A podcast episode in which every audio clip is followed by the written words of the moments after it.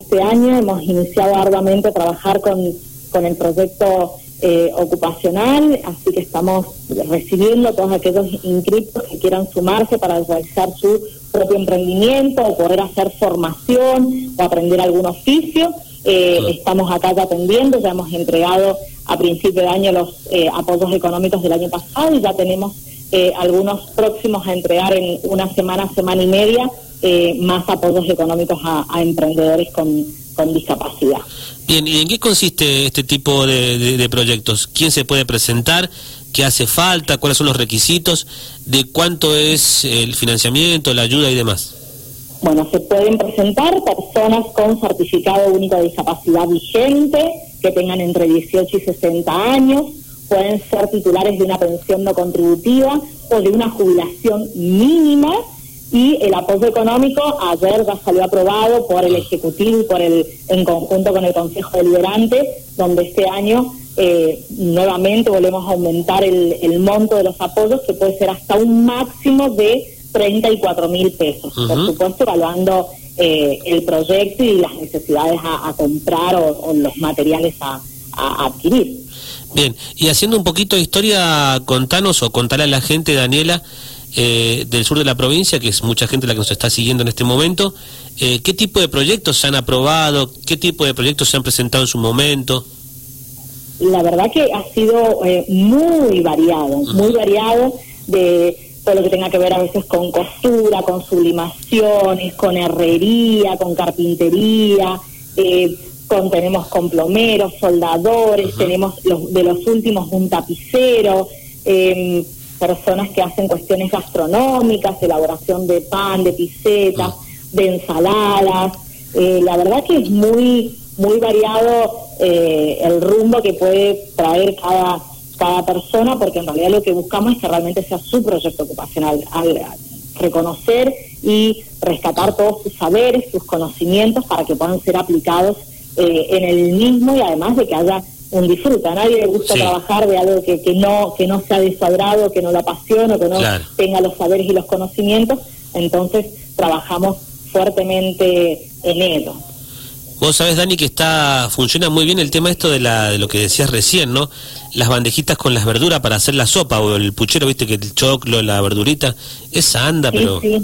Tremendo. cual. Tenemos una de nuestras emprendedoras con una discapacidad motora que se dedica a ella a hacer ese, ese emprendimiento. Por supuesto, lo hace con apoyo eh, de su pareja, porque también esto hay que decirle a las personas que tienen que ser los protagonistas del proyecto, pero también evaluamos que para algunas actividades requieren de apoyos y estos apoyos pueden ser parte de, de este microemprendimiento. Bien, con mucho laburo entonces ahí, Dani. Eh, ¿Qué tienen que hacer? Lo decías en un principio, pero a ver, repetimos, ¿dónde tienen que ir? ¿Qué tienen, que llevar? que venir mm. acá a la calle Córdoba, 156, mm. estamos de lunes a viernes de 7 a eh, 13 horas. Vienen, se inscriben y después el equipo laboral, que es un equipo técnico, se contacta con ellos, los cita para la primera entrevista, les mm. explica de qué se trata, cómo se conforma el proyecto, a qué capacitación tienen que acceder eh, pasan por este proceso de capacitación que hoy está siendo como mucho más largo. ¿Por qué? Porque no podemos formar grupos, no digamos no podemos tenemos que respetar el distanciamiento, así que bueno vienen digamos se extienden en el, en el tiempo porque eh, es más reducida la cantidad de personas que pueden hacer en simultánea la capacitación. Bien, este siempre con otro tema, pero siempre dentro de tu área. Este, leí por ahí algún título que, que tiene que estar relacionado con los pictogramas. Digo, ¿qué es esto de los pictogramas eh, y centros de salud? Contanos. La, verdad que eh, es una propuesta que trabajamos en conjunto con las mamás y papás de TEA San Rafael.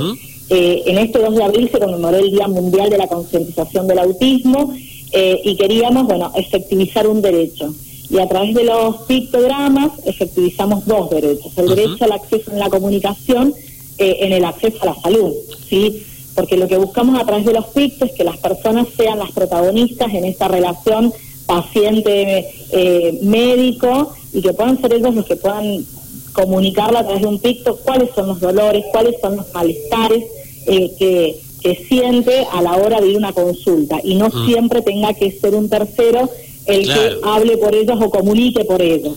¿sí? Mm. Siempre, a ver, si son niños, por supuesto que van acompañados de los papás, pero eh, bueno, la ayuda de los pictogramas de que el doctor les pueda, con preguntas muy básicas, muy cortas y sencillas, bueno, ¿qué te duele? ¿Qué sentís?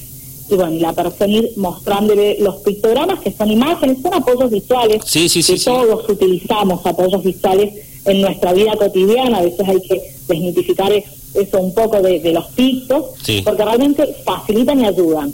En este caso son más concretos eh, para, para, estos chicos que tengan diagnóstico de TEA o problemas en, el trastorno del lenguaje o que tengan alguna discapacidad intelectual. Eh, la verdad que ayuda bastante en la comunicación y sean ellos los protagonistas eh, a la hora de ir a una consulta.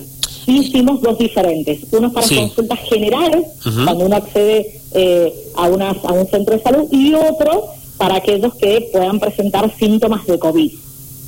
Y en el de los síntomas de COVID, lo que hacemos también en el picto es que cuando ya pudo eh, ver todos sus síntomas el doctor, que el doctor le pueda explicar a través de las imágenes de los pictogramas cuál es la secuencia que sigue, que tiene que ver con el hisopado, que es algo tan invasivo eh, para el cuerpo y bueno, que ellos tengan la anticipación de lo que va a suceder, porque tener la anticipación de la tarea, de la actividad siguiente, de la acción, realmente a ellos los ayuda a comprender y que no sea tan impactante eh, la situación a vivir. Perfecto.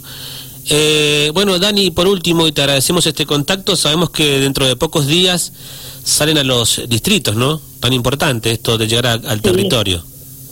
Sí, sí, sí. Eh, la verdad que, que, es una es una política de la, de la dirección, así que ya vamos a estar pasando los cronogramas, pero la idea bueno, vamos, seguramente empezamos allá por, por Real del Padre, que ya está acordado con, con casi con el delegado. Eh, estamos buscando eh, el día y, poder coordinar que podamos utilizar obviamente la, delegación, que es el espacio de, digamos, de referencia del municipio en los distritos para poder ir y que la gente eh, nos haga llegar sus consultas, sus dudas, si necesitan iniciar trámite de certificado de discapacidad, llevarse requisitos, hacer una oblea.